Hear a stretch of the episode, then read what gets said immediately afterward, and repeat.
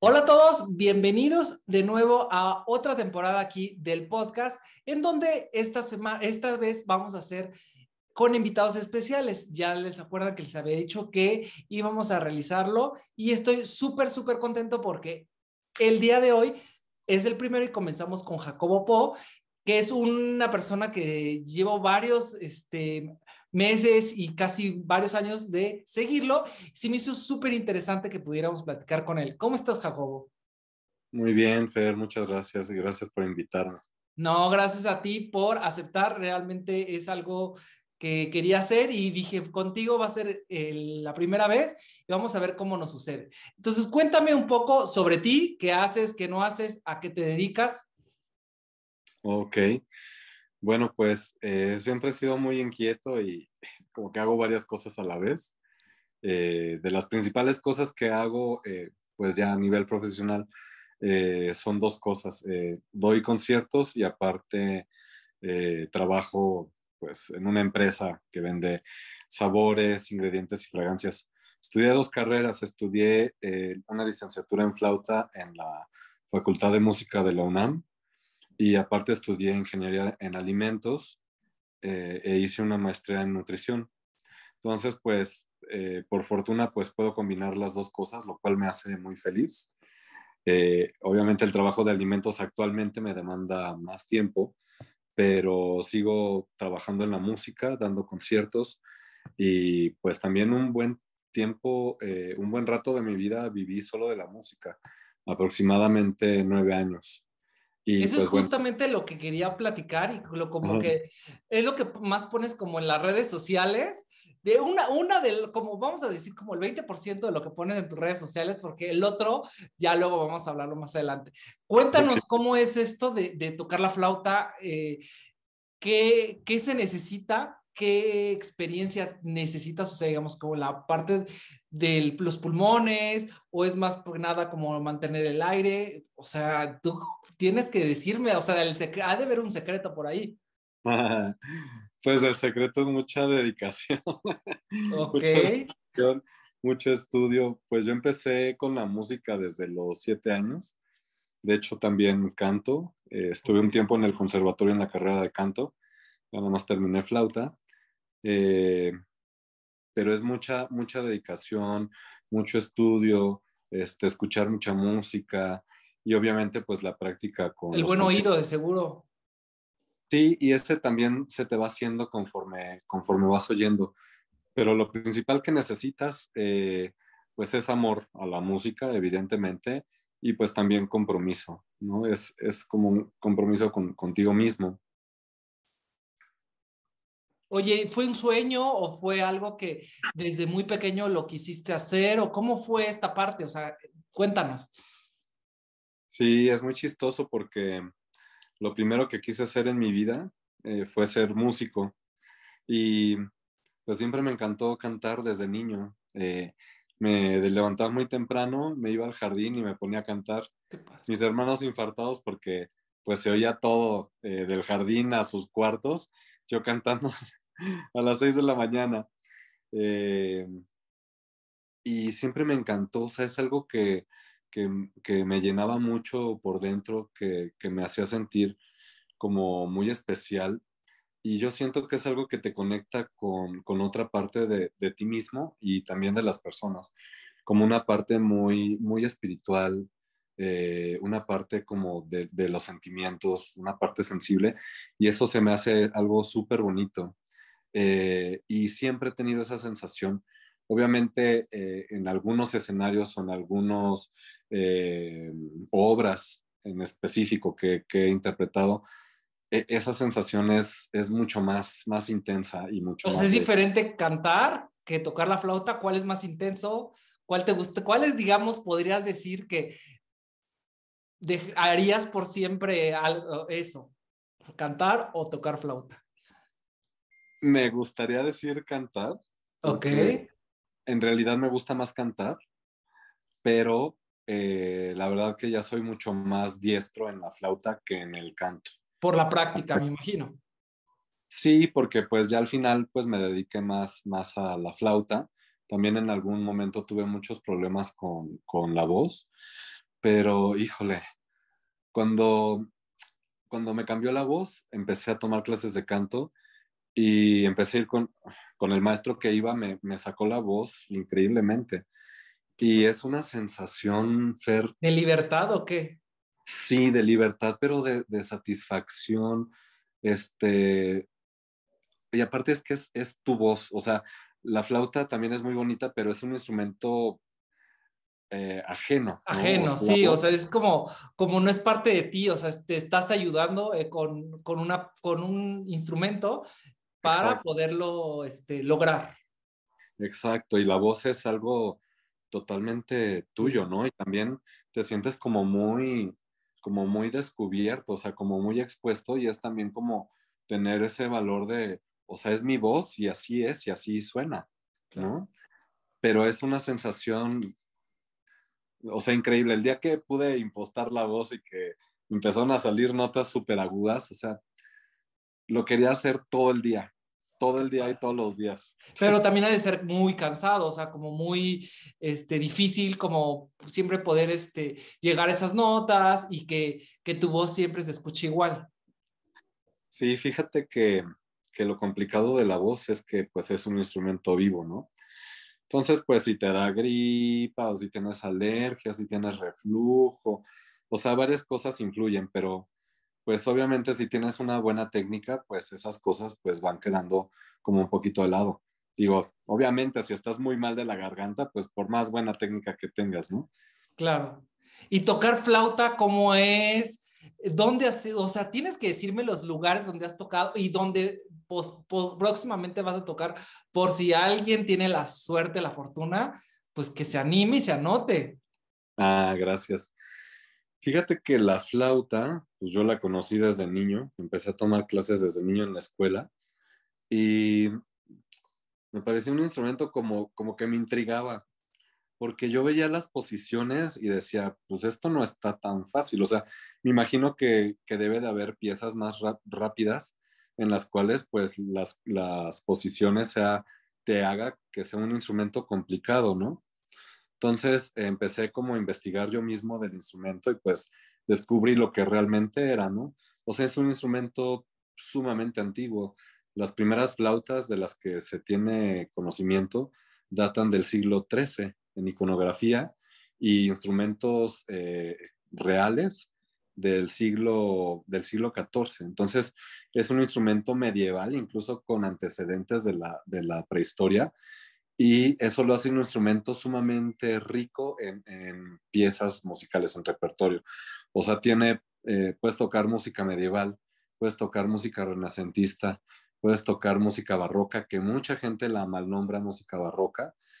Y pues ha sido un, un viaje increíble descubrir este instrumento y pues también eh, ver cómo qué tan diferente es con la flauta transversa, porque las dos se llaman flauta, y mucha gente eh, empieza a usar este instrumento porque les echas aire y suena, ¿no? A diferencia de la flauta transversa que necesitas una posición especial de los labios y no es tan fácil sacarle sonido. Pero ese mismo beneficio de, esta flauta que es que le soplas y suena también es su, perjuicio porque el, el, sonido puede ser sumamente inestable y necesitas como mucho trabajo de, de de cómo lanzar el aire, del soporte con el, con el abdomen para que el sonido sea realmente bueno. Entonces, eh, descubrir todo eso, pues ha sido, ha sido súper bonito para mí. Qué padre. ¿Y cuando, o sea, cuando has tocado, seguro has sentido nervios, sin ganas de tocar? ¿Cómo, cómo es esa experiencia de, de antes de salir al escenario? Ya. Fíjate que a mí me pasó algo muy chistoso y, veo pues que me, ayudó todo lo que llevo desde niño, ¿no? Eh, son, te puedo contar las veces en que he sentido nervios. Y mucha gente, muchos compañeros, yo veía que sentían nervios y me decían, ¿no estás nervioso? Yo no. Y no me explicaba por qué. Ya hasta después de muchos años pensé, pues claro, o sea, si es algo que empecé a hacer desde niño, pues es algo que empezó a ser como habitual en mí. Entonces, por eso no, no tenía nervios, pero eh, una vez toqué en el Auditorio Nacional, me invitaron a tocar eh, de la música de Harry Potter, del prisionero de Azkaban, Ok. con esta sinfónica minería. Bueno, primero me llegó el mensaje por Facebook de, de una flautista rusa, eh, por cierto, muy, muy agradable, súper linda y súper talentosa. Este, y me puse súper contento porque pues, no, no me lo esperaba, ¿no? Dije, wow, qué padre. Y nunca creí que fuera a tocar en el Auditorio Nacional y con la Orquesta Sinfónica de Minería. Me dieron las partes y cuando empecé a ver dije, oh Dios, hay No muchas estaba tan fácil. Sabes, no, no está difícil la música, pero hay muchas partes en que la flauta es solista. Hay una pieza en que solamente es la flauta, ningún otro instrumento, y otras en que la flauta lleva la, la parte principal y los otros instrumentos lo van acompañando. Entonces, pues es, o sea, es mucha responsabilidad eh, por todo, ¿no? Por el, por el escenario, eh, la cantidad de público, eh, con quienes toqué, que es la Orquesta Sinfónica de Minería, el director que, que era gringo, y pues sí, sí te da nervios, o sea, yo cuando salí al escenario del auditorio y vi... Todo lleno. Sí, o sea, pues sí, o sea, te sientes, no, una mirruña y pues sí, sí me puse nervioso. Qué padre. O ¿Y tocas, o sea, he visto que tocas como con algún grupo o, o es cuando te invitan? ¿Cómo es cuando estás participando en eso? Ya, pues digo, a lo largo de- de- del tiempo que llevo haciendo música, pues sí he pertenecido a varios grupos, me han invitado a, a otros. eh, y actualmente, pues, eh, unos los he formado yo y otros me han invitado. He estado en un grupo que se llamaba Ensamble Galileo. Eh, con ellos, pues, hay dos discos que están en Spotify y en iTunes demás, si los quieren oír. Ah, Eh, ¿Así los encontramos? Ensamble Galileo. Ensamble. Galileo. Sí, ahí la cantante era Rita Guerrero, que pues quizá algunos la recuerden, otros no, que era la vocalista de Santa Sabina. Este, y después decidió hacer este, músico, este grupo de música antigua. Ahí duré alrededor de nueve años. Eh, también un tiempo me invitó a tocar un grupo italiano que se llama I Sonatori de la Yoyosa Marca. Eh, se puso una puesta en escena de la ópera de Moctezuma de Vivaldi, que la tocamos en, en bastantes lados. De hecho, íbamos a irla a tocar a Estados Unidos el año pasado, pero pues con la pandemia esto está en stand-by. Eh, y actualmente tengo varios grupos que son de los que están en, en, mi disco, Aperitivos Barrocos, que igual está en las plataformas, si gustan oírlo. Eh, uno de ellos se llama La Espiritata. Es una soprano, un guitarrista y yo. Eh, yo también a veces canto con, con la soprano, duetos. Eh, otro se llama A3, somos un trío de flautas. Eh, otro es un dueto con, con, un guitarrista y también toca la, la tiorba. Y el otro es un grupo más grande que se llama Fábula y Música, que con ellos también hay varios discos. Igual los pueden encontrar en, en las mismas plataformas. Eh, y con ellos, pues nos hemos dedicado mucho a la música virreinal, que es la música barroca mexicana, que pues todavía hay mucho campo por donde hacerse, donde explorar, donde investigar. Eh, con ellos hemos hecho mucho eh, música que tiene textos de Sor Juana. Y pues eso resulta sumamente atractivo para salas de conciertos, festivales al extranjero. De hecho, hicimos un concierto grabado en un teatro este, por, por Santa María la Ribera para la Casa de México en España. Wow. Y también está un proyecto para que vayamos a tocar España. Eres tú muy talentoso, Jacobo. No, o sea, todo lo que vemos en las pequeñas fotos, nada que ver con toda la experiencia y, y los, las ganas que tienes de, de tocar la flauta y de, de, todo lo que conoces. Gracias. Sorprendente, sorprendente. Ah, y, este, y actualmente, pues todos estos proyectos y varios conciertos, me imagino que los tienes en, en espera. Sí, fíjate que este año ha sido bastante complicado por cuestión de, ¿cómo se llama? De presupuestos del gobierno para música. A principio de año tuve un concierto para el Museo Nacional del Virreinato. Eh, fue un poco complicado porque me pidieron que fuera en temática, una temática eh, relacionada a Semana Santa. Claro. Ay, Dios, ¿qué hago, no? Eh, y bueno, se me ocurrió así como título de, de, playlist, Música para sanar el alma, que se me hace muy bonito. Eh, pero puse música para sanar el alma religiosa y profana y encontré mucho repertorio y muchas piezas que son sumamente conocidas que también a la gente le gusta y, y me gusta eh, también poner piezas tan populares como el Ave María de, de, Schubert, porque a la gente le gusta y la gente, eh, pues son piezas que, que, le mueven, ¿no? Entonces hicimos ese, eh, está en YouTube, el concierto, eh, y bueno, tenemos otros proyectos. Quiero grabar un par de videos en el Castillo Chapultepec, que también ahí toco cada año. Tengo otras piezas que grabé, que no las puse en este disco, pero quiero hacer otro disco pequeñito. Eh, con esas piezas ya grabadas, incluir una pieza que me compusieron. Y bueno, con mismo Fábula en Música, pues también tenemos algunos proyectos de, de algunas grabaciones de unas piezas de un archivo de Guatemala. Wow, me has dejado sin palabras, te lo prometo. Qué interesante. Entonces eh, voy a, de que tenemos música por escuchar, mucha música y me vas a tener que compartir algunos de los links para poderlo poner en el canal por si mucha gente quiere escucharlo, pues adelante, pues para eso es, para darle promoción y que más gente te conozca. Ah, muchas gracias. Muy feliz. Y luego, pues ya yendo un poco más en la parte de que seguramente eh, han visto tus fotos. ¿Cuánto, primero, cuánto tiempo llevas entrenando o ese físico? Ah, ok. Bueno, haciendo ejercicio desde niño. ¿También era parte de ti? Sí, ahí sí fue mucho por, por mis papás. Me metieron a clases de natación y luego entré a la, a la Y, YMCA. Era un programa padrísimo para, para niños, de tres veces a la semana, y eran tres deportes diferentes. Hacía taekwondo, eh, natación y deporte por temporada. Y ahí te iban rolando voleibol, básquetbol, tochito, soccer. ¿Y cuál fuiste mis el amigos. ¿Mandé? ¿Cuál fuiste el mejor? Natación. ¿Y cuál es el que ya no, no dabas ni una? Tochito. sí, no, nunca le entendí, la verdad. Y este, bueno, pues ya hacía eso de ejercicio y luego ya empecé a hacer pesas. Empecé a hacer pesas. Yo bien rebelde a los 15 años. No, bueno. Sí.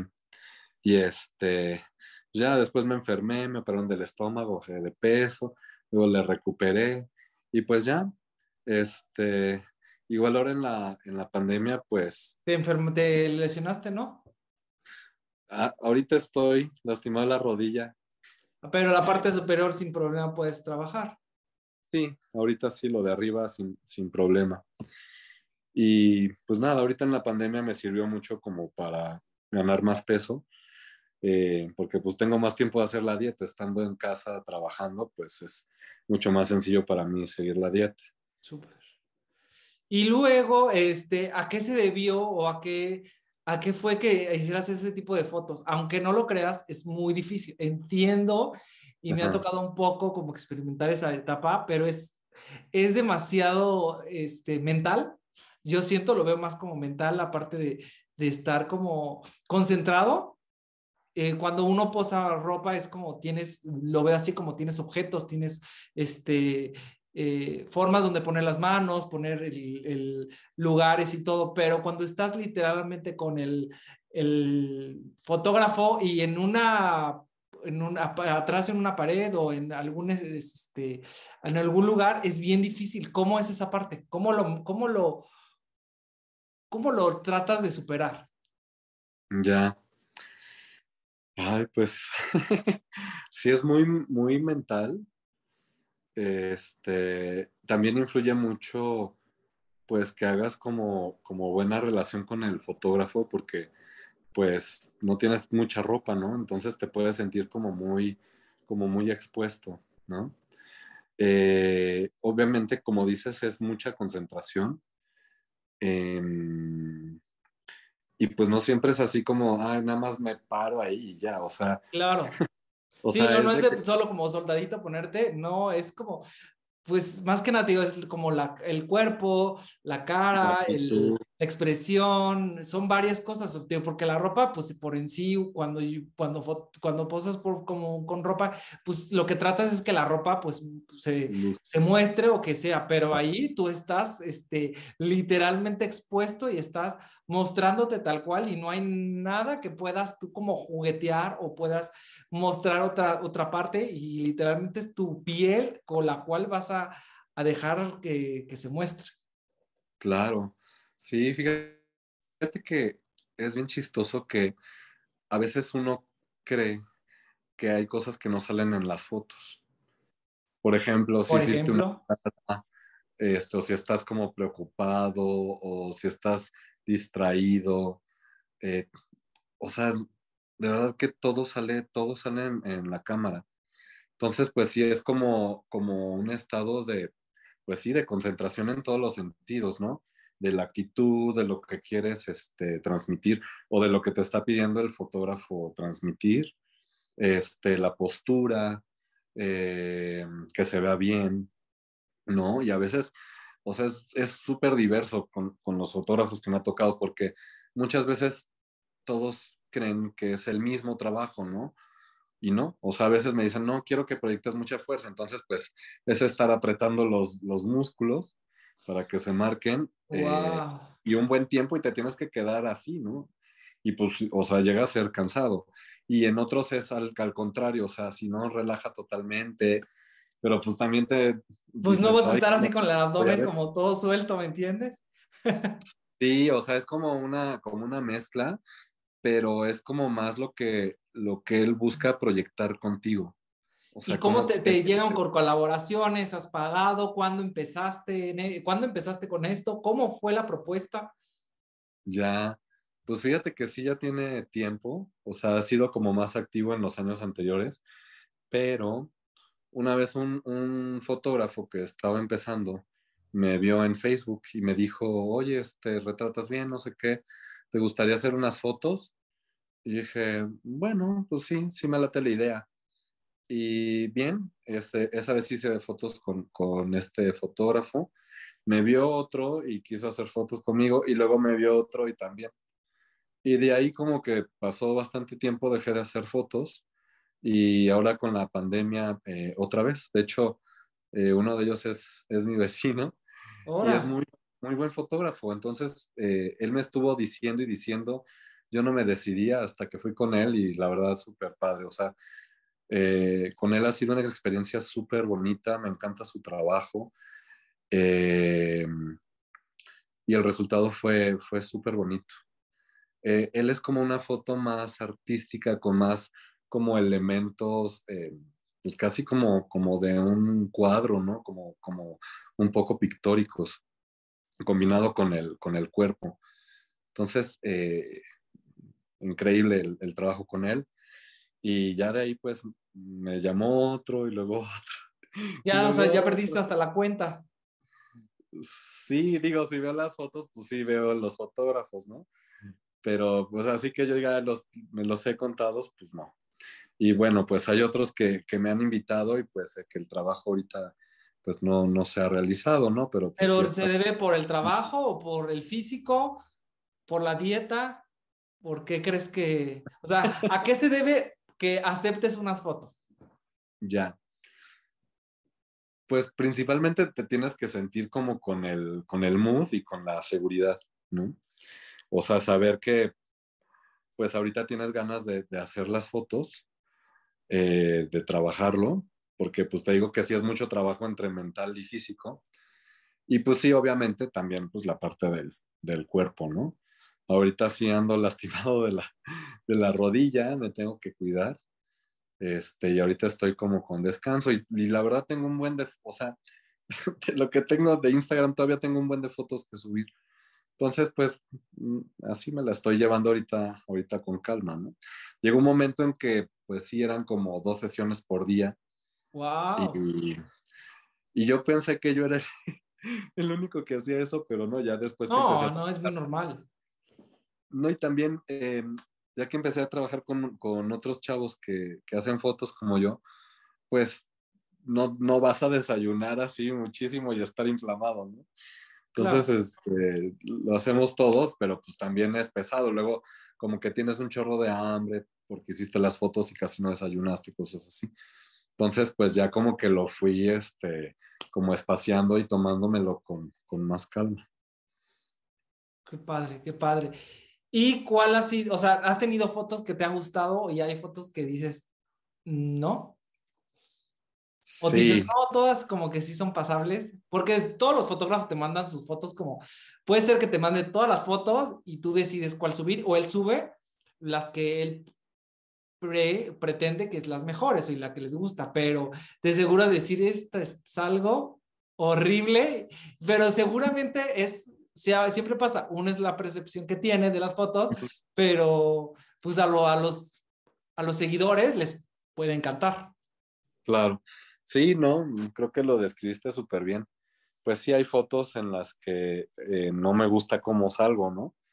O dices, ay, el brazo, cómo se me ve aquí, o hacia dónde estoy viendo, la mirada está mal, o tal gesto, o este, la postura, o lo que sea, y pues a mí no me gusta, ¿no? Y pues a veces de esas fotos que no te gustan son las que suben los fotógrafos. Y hay fotógrafos que, que no te dicen, o sea, así de, oye, ¿cómo ves? Voy a subir esta, ¿te parece? No, hay unos que no y nada más la suben y dices, ay, Dios mío, ¿por qué, ¿por qué subió esa foto? No lo sé.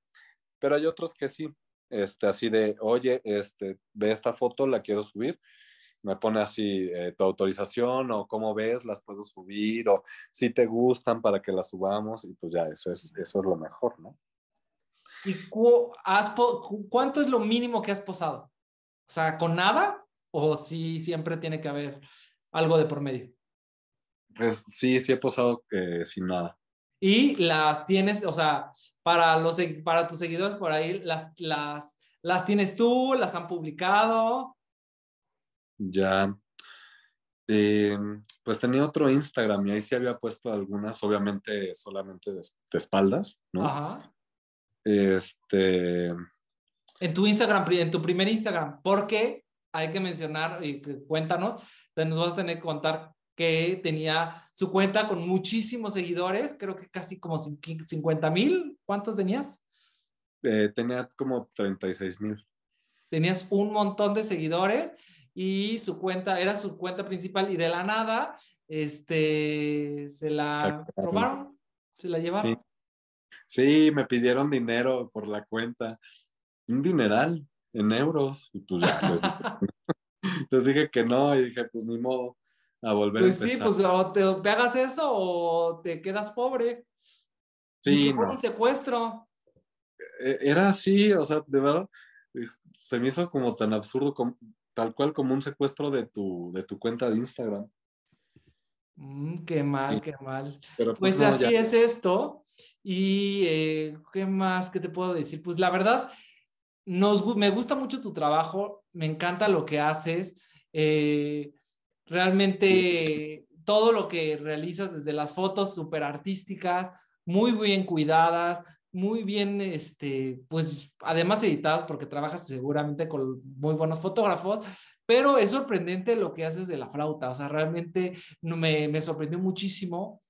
Eh, todo lo que realizas es, me vuela la cabeza y, y como que lo, como que no lo vemos tanto como las fotografías, porque pues obviamente necesitamos como nos cuentes un poco más a detalle, pero con esto está espectacular.